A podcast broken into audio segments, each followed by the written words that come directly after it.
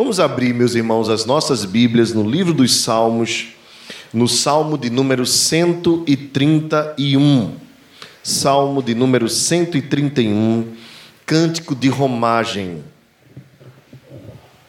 O título sugerido pela Sociedade Bíblica do Brasil é Calma em Deus. O autor deste salmo é o rei Davi, salmo de número 131. Esta mensagem, irmãos, faz parte da nossa série de mensagens nos salmos de romagem. É, nós iremos continuar até o salmo de número 134. Portanto, estamos aí quase no final desta jornada. Os salmos de romagem, eles foram escritos exatamente para que os peregrinos, quando estivessem indo até Jerusalém, especialmente ao Monte Sião, pudessem entoar louvores a Deus. Esses louvores, estes cânticos, eles poderiam ter diversas temáticas. Nós nós tivemos aqui o último que tinha uma temática de confissão de pecados mas já vimos alguns sobre as lutas que eles tinham, os israelitas tinham contra os inimigos que os perseguiam, contra a difamação, contra a mentira, contra a calúnia, as tribulações da vida, os problemas que eles encontravam na jornada das suas casas até o Monte Sião.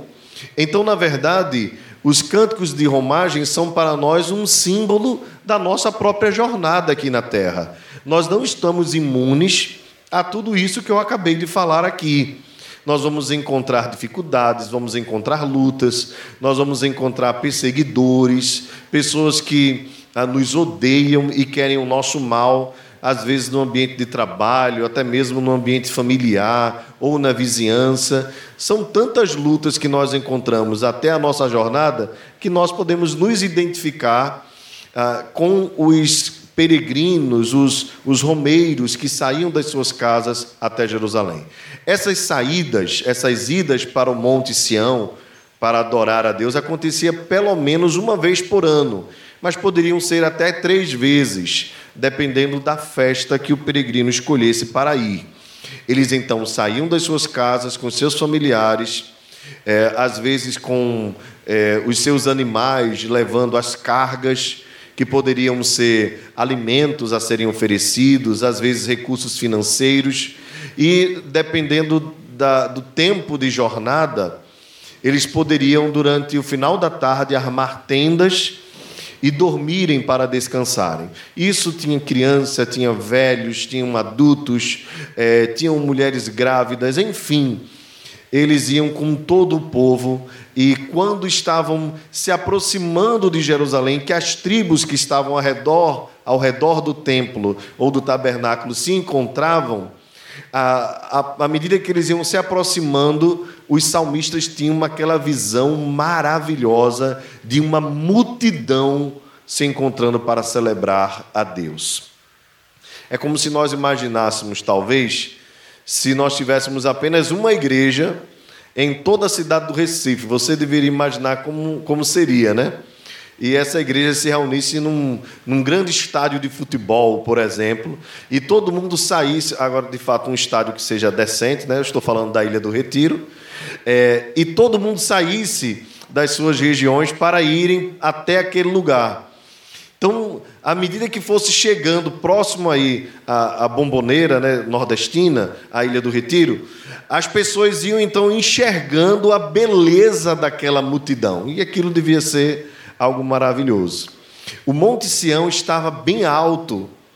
Então, às vezes, o salmista, principalmente aqueles que iam à frente do povo, conduzindo a celebração, tinham uma visão maior do que estava acontecendo a multidão subindo ah, de Jerusalém para o Monte Sião para se encontrarem com o Senhor em adoração. Isso era uma festa enorme, um momento de muita alegria. Pois bem, irmãos, assim são os cânticos de romagem. E, e eles servem para nós também, claro, como uma apresentação da pessoa bendita de Jesus. Nós sempre encontramos Jesus nos salmos de romagem. Vamos então à leitura do texto?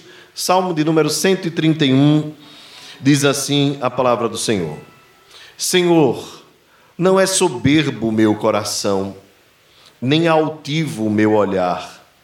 Não ando à procura de grandes coisas, nem de coisas maravilhosas demais para mim. Pelo contrário, fiz calar e sossegar a minha alma. Como a criança desmamada se aquieta nos braços de sua mãe, como essa criança é a minha alma para comigo. Espera, ó Israel, no Senhor, desde agora e para sempre. Oremos, irmãos, mais uma vez. Pai querido, obrigado pela tua palavra. Obrigado por poder lê-la em nossa própria língua. Obrigado por poder lê-la publicamente. Obrigado pela liberdade que temos de ter a tua palavra em nossas casas. Às vezes, várias Bíblias, com várias versões, capas, formatos diferentes. Obrigado por termos este privilégio. Tem misericórdia dos povos que não têm e ajuda-nos a sermos anunciadores da tua palavra até os confins da terra.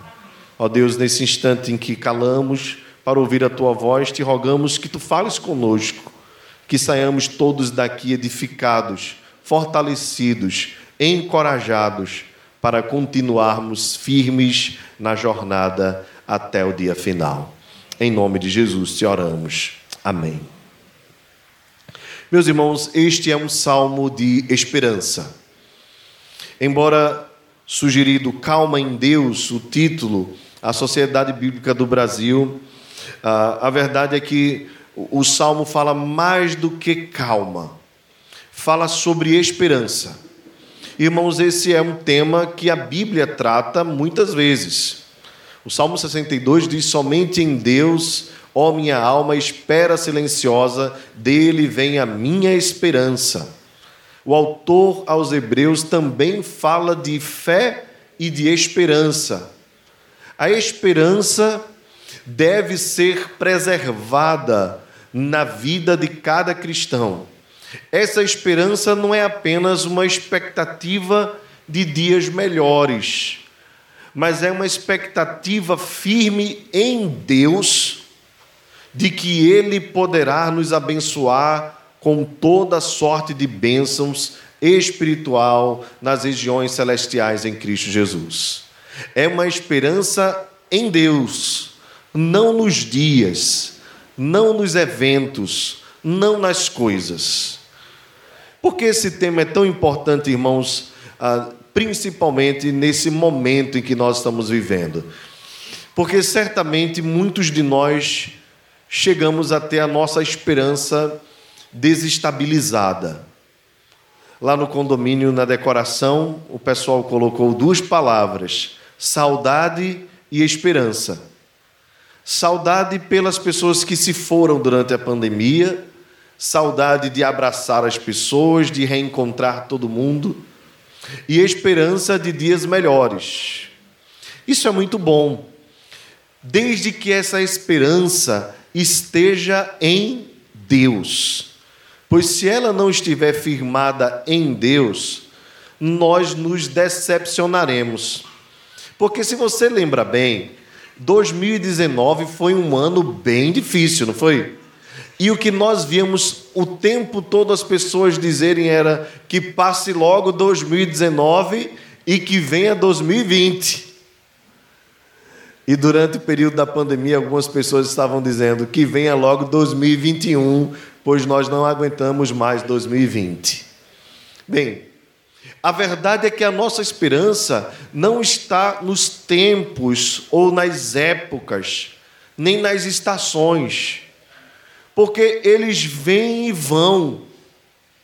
Veja que sempre, ah, por, por mais que se mude um pouco, Sempre as estações do ano vêm do mesmo jeito, não é verdade?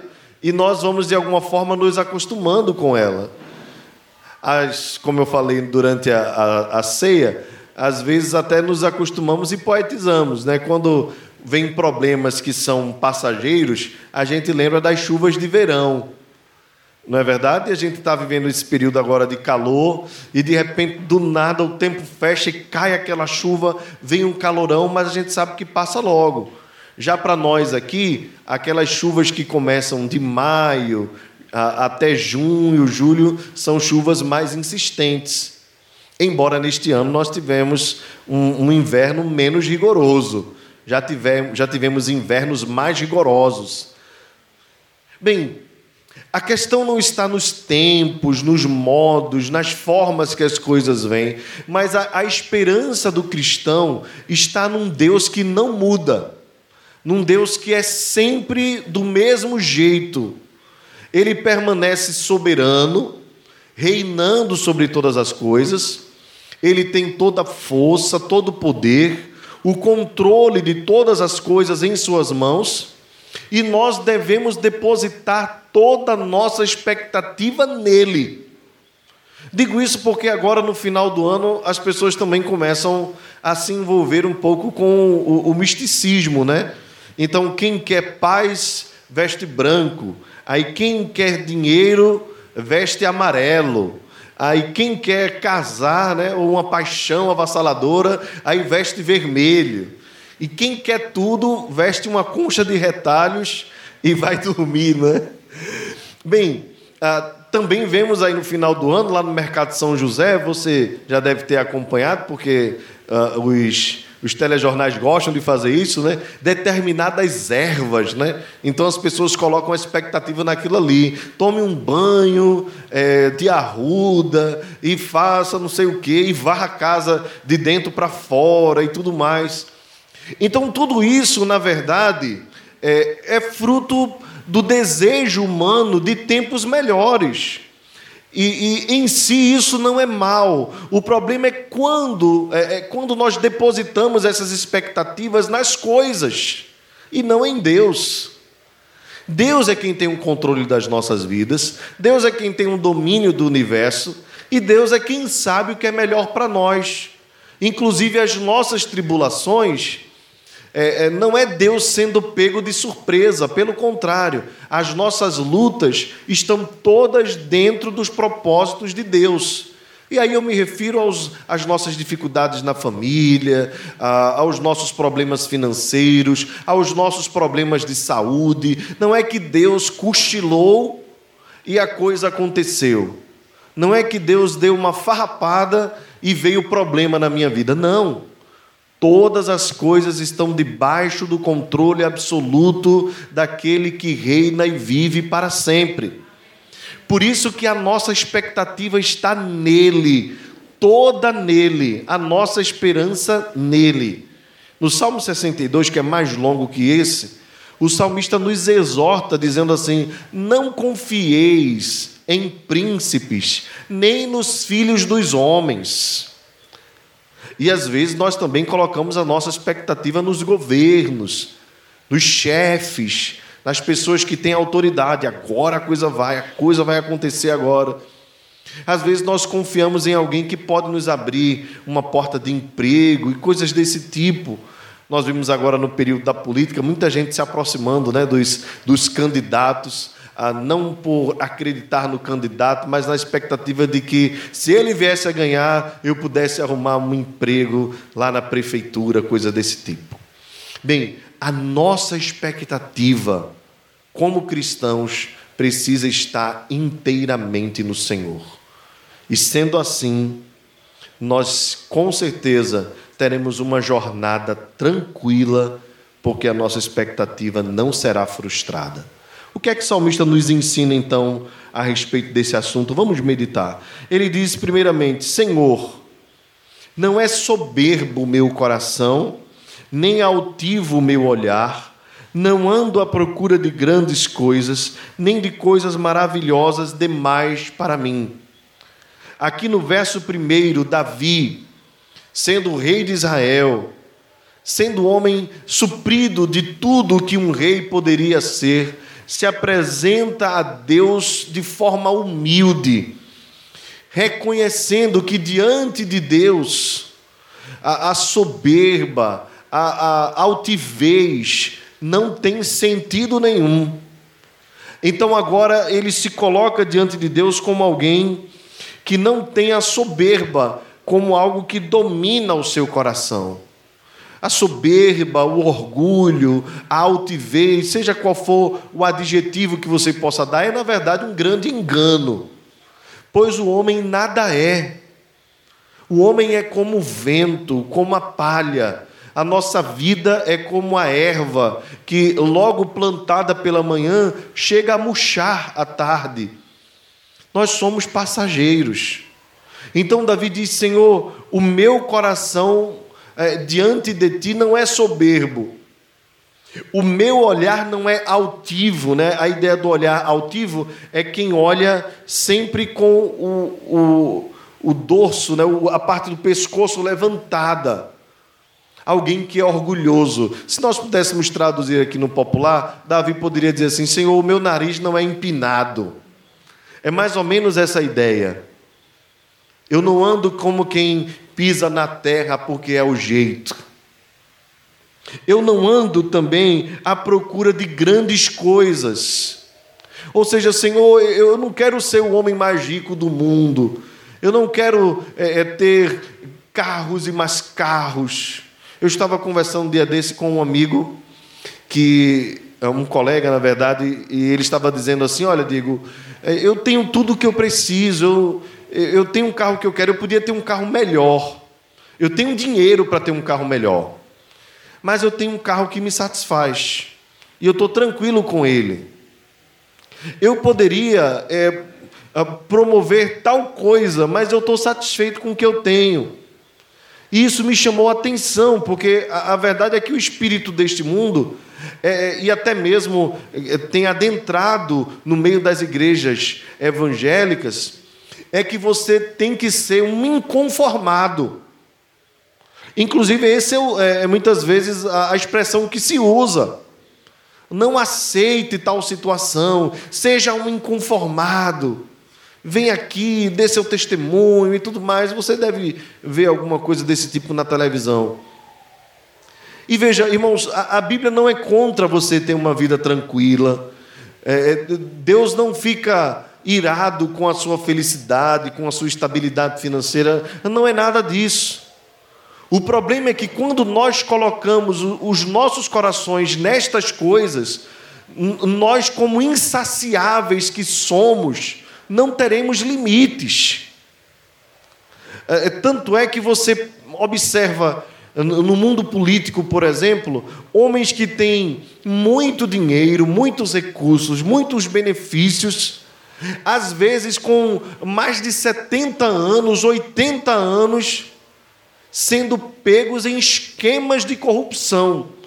E nós ficamos a pensar assim: como alguém já próximo ao final da sua vida ainda quer a, a, arrecadar mais bens, tendo tudo que tem. Alguns desses políticos têm plano de saúde vitalício, com cobertura total benefícios e mais benefícios, auxílio moradia, auxílio paletó.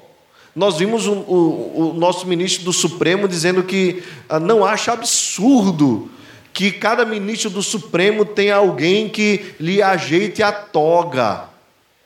Né? Um negócio assim fabuloso, né? Um funcionário para cada ministro para ajustar a toga. Você deve imaginar que esse funcionário deve receber no mínimo 10 mil reais para ajeitar a toga e puxar a cadeira em que o ministro senta. E é uma estupidez tão grande desses homens que nós ficamos a imaginar aqui que, na verdade, eles não têm limites. Porque o homem é um ser insaciável. Então Davi olha para si mesmo e se apresenta diante de Deus, dizendo assim: Senhor, eu não estou à procura de coisas grandiosas, coisas grandiosas demais para mim.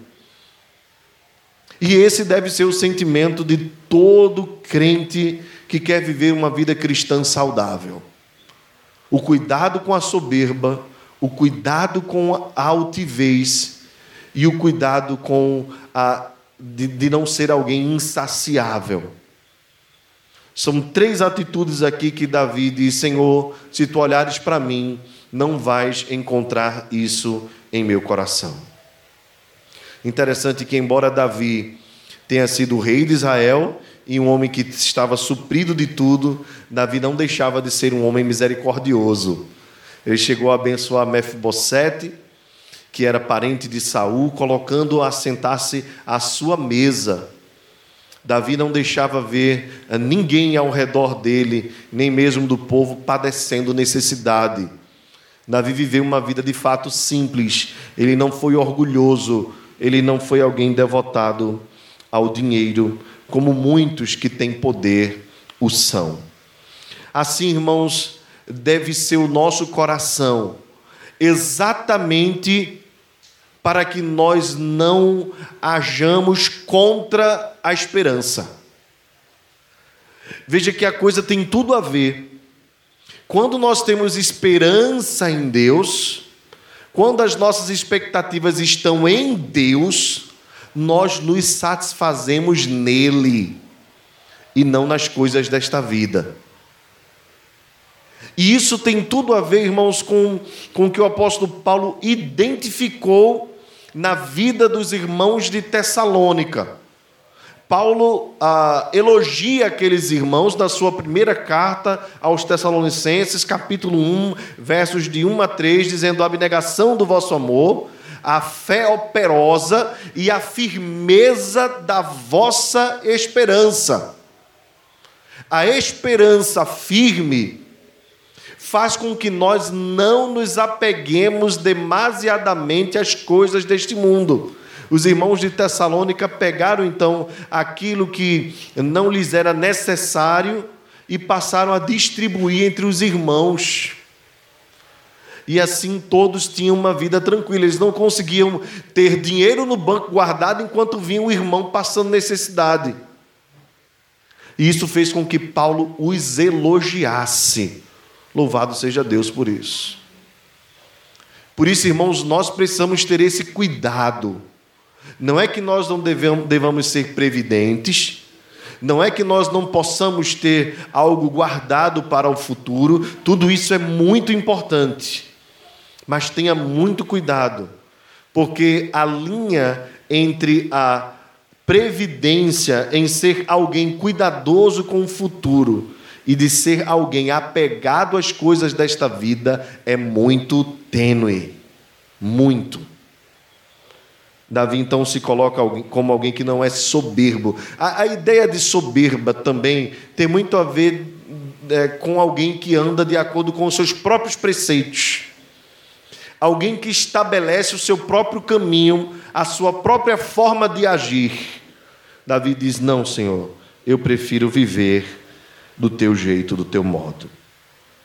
Quanto às coisas desta vida, Davi diz no verso 2, acompanhe comigo a leitura.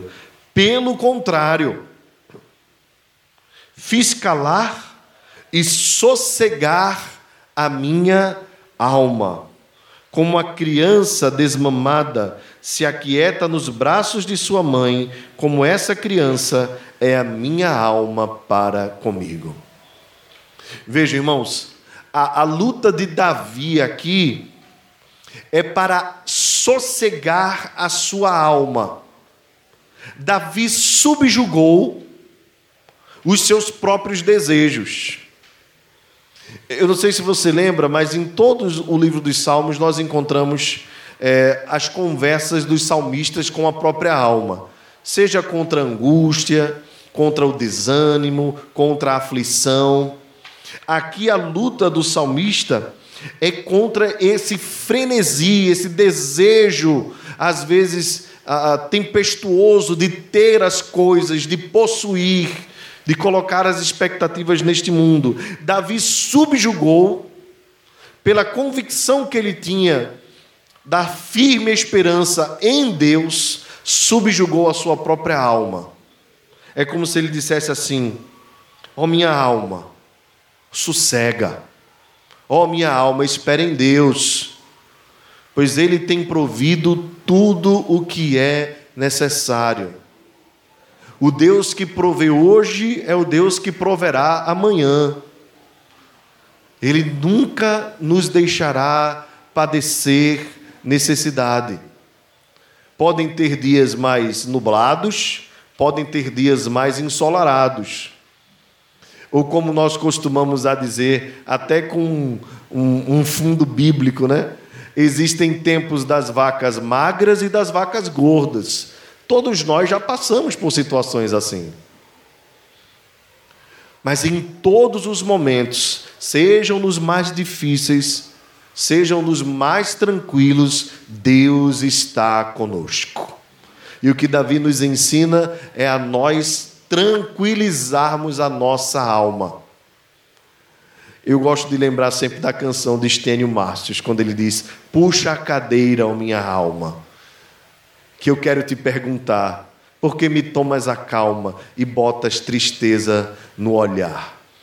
É, é, é, esse diálogo com a nossa própria alma, com o nosso próprio coração, com os nossos próprios sentimentos que nós precisamos ter não permitirmos sermos guiados por Ele, por eles. Os nossos sentimentos podem nos levar a caminhos terríveis, mas a nossa convicção de fé, a nossa esperança firmada em Cristo, coloca a nossa alma no lugar correto.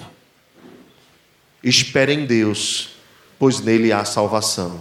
Pois ainda o louvarei, a Ele o meu auxílio e o meu Deus. Davi então sossegou a sua alma, calou a sua alma. Veja que esse ponto aqui é importante. Calar e sossegar. Calar a alma tem a ver com a, tapar, anular, abafar os desejos que às vezes nós temos e que às vezes se tornam incontroláveis mesmo.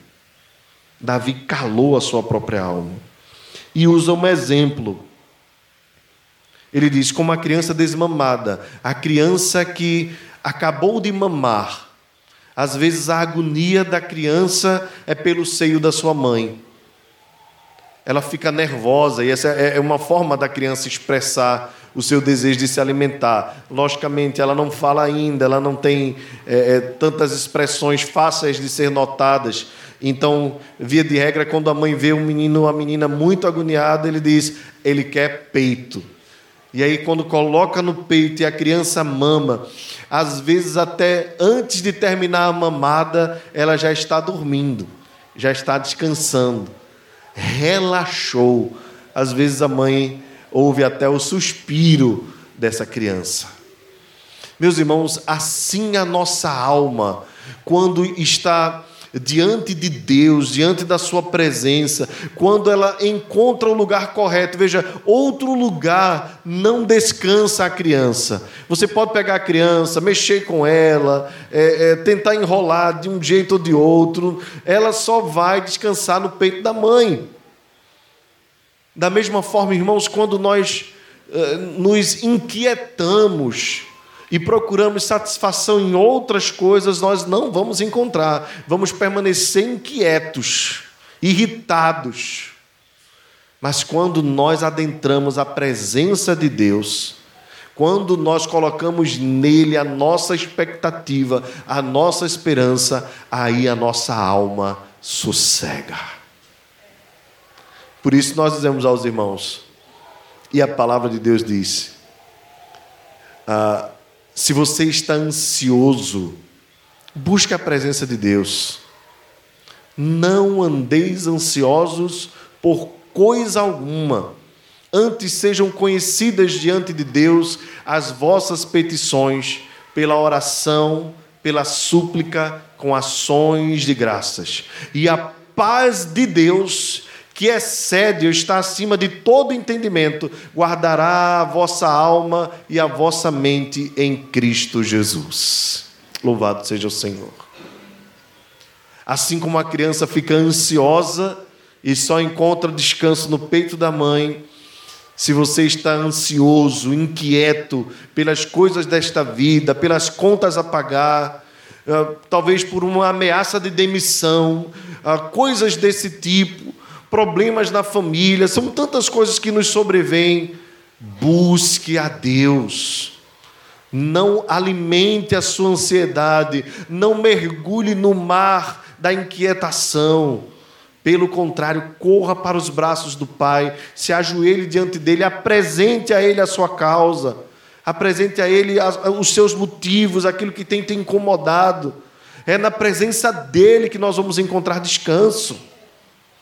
Oh, meus queridos, quantas vezes nós mesmos que conhecemos a Deus, ao invés de buscarmos ao Senhor, vamos tentando controlar a, a coisa na nossa mente.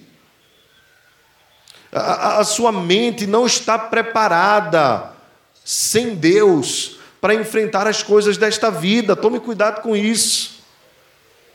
O Salmo 27 nos ensinou tão bem durante a, a, este culto. Nós lemos dizendo assim: Ao meu coração me ocorre, buscai a minha presença. O salmista responde: Buscarei, pois, Senhor, a tua presença. É exatamente isso que Davi está nos ensinando aqui. Como a criança procurou o seio da mãe e encontrou descanso, sossego, é na presença de Deus que a nossa alma se livra das inquietudes, das irritações, das tribulações desta vida. Agora você precisa ceder. Ceder à voz do Espírito Santo. Não é dizer, depois eu oro depois eu leio, depois eu busco, deixa eu tentar resolver. Ah, meus queridos, como nós poderíamos nos livrar de tantos aperreios nesta vida se nós orássemos antes de fazer alguma coisa? Se nós entendêssemos que as orações matutinas, as orações logo pela manhã, podem nos livrar de coisas cansativas durante o dia. Como seria a nossa vida diferente se nós enchêssemos de paz o nosso coração, primeiramente para depois enfrentarmos as tribulações desta vida. Mas às vezes nós temos uma vida tão apressada que nós colocamos o carro na frente dos bois. Eu queria então incentivar você a logo pela manhã ao abrir os seus olhos, depois que você escovar os seus dentes, fazer a sua higiene, tomar um café da manhã, leia a palavra de Deus, ore. Tente estabelecer isso como hábito da sua vida. Prepare-se para o dia que vem. Como diz o hino, bem de manhã, embora um céu, ah, é, é, embora o céu, como é? Bem de manhã, embora um céu sereno pareça um dia calmo anunciar, vigia e ora. Um coração pequeno, um temporal pode abrigar. Bem de manhã e sem cessar, vigiar e orar. Nós precisamos preparar o nosso coração para os dias. Os dias são maus. E às vezes as coisas querem nos tirar o sossego da alma. Mas se nós estivermos preparados, como Davi, nós vamos descansar no Senhor, pois nele há socorro. Davi então nos ensina e encerra o salmo trazendo a sua experiência para Israel. O verso 3 eu queria que você lesse comigo. Vamos ler juntos?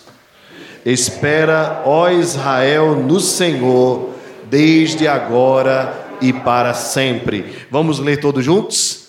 Espera, ó Israel, no Senhor, desde agora e para sempre. Agora você vai fazer um exercício que a gente fazia muito quando era mais jovem, em algumas igrejas, principalmente nos cultos de oração, né?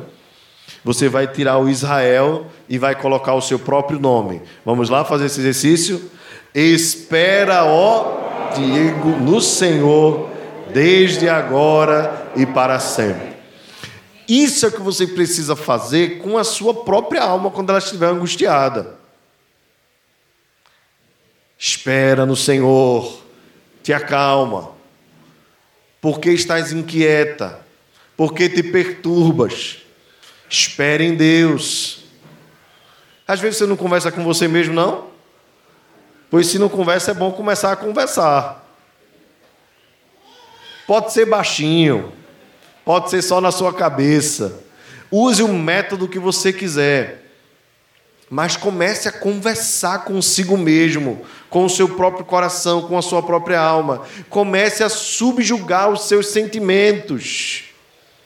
Irmãos, por que é tão importante isso? Porque nós somos carne. O fato de nós sermos cristãos não nos imuniza dos sentimentos naturais a todas as pessoas. Então nós temos medo, nós ficamos aflitos, nós ficamos angustiados, nós ficamos preocupados, nós desanimamos. Quem de nós está imune a isso? Ninguém. Absolutamente. Agora, entre isso, bater a porta do nosso coração e fazer morada em nosso coração, são duas coisas. Pode até bater a porta, mas vai encontrar a porta fechada pela esperança no Senhor. A angústia bate, mas não vai conseguir abrir. A tristeza bate, mas não vai conseguir nos dominar. A aflição insiste, mas vai encontrar uma porta resistente, porque dentro daquela casa há esperança. Que assim seja o seu coração. E não seja só agora, mas seja desde agora e para sempre. Essa é a esperança firme. Ela não é momentânea, ela é constante. Agora, deixa eu lembrar os irmãos, como é que nós alimentamos essa esperança? Através da leitura da palavra e através da oração. Através do culto solene, da participação na ceia do Senhor, da atividade dos nossos dons e serviços. Tudo isso aumenta a nossa esperança. E é tão importante nós preservarmos todos estes meios que o Senhor promoveu, porque tudo isso contribui para que nós, quando formos pressionados pela desesperança, possamos vencer com a esperança em Cristo Jesus. Quanto mais você conhece a Bíblia, Quanto mais você conhece as histórias dos homens de Deus que viveram, que passaram por lutas, por tribulações, mais você fortalece a sua fé. Quanto mais você conhece o Evangelho, mais você fortalece a sua fé. Quanto mais você busca a Deus através da oração e se derrama perante Ele, menos você procura ah, sossego em outras coisas, porque em Deus há satisfação. Então, meus irmãos, nós temos um grande problema, que é a inquietação, nós temos um grande problema que é a aflição, um grande problema que é a angústia, mas nós temos grandes e poderosos remédios. E temos um Deus que é médico, cuja especialidade é promover esperança em nossos corações. Se nós colocarmos nele toda a nossa expectativa, nós estaremos seguros e firmes até a jornada final. Por isso eu convido você a ficar de pé. Eu não falei com Giane, mas ela vai tocar lindamente conosco. Mais um hino, e eu queria pedir que você cantasse conosco também. Esse hino que nós gostamos de cantar é muito aqui na igreja, de número 145, Refúgio Verdadeiro. No poder de Cristo, Mestre, minha vida salva está do perigo que cercá-la ele poderá livrá-la, seu poder eterno sempre a susterá. Que você viva essa vida de paz e de segurança que só o Senhor promove em nossos corações. Sossegue a sua alma em Deus, descanse em Deus, pois nele há copiosa salvação. Receber a bênção, irmãos, que a graça e a paz do nosso Senhor e Salvador Jesus Cristo, o amor de Deus, o eterno e soberano Pai, a comunhão e a consolação do Espírito Santo de Deus seja sobre nós e conosco permaneça agora e para todos sempre. Amém.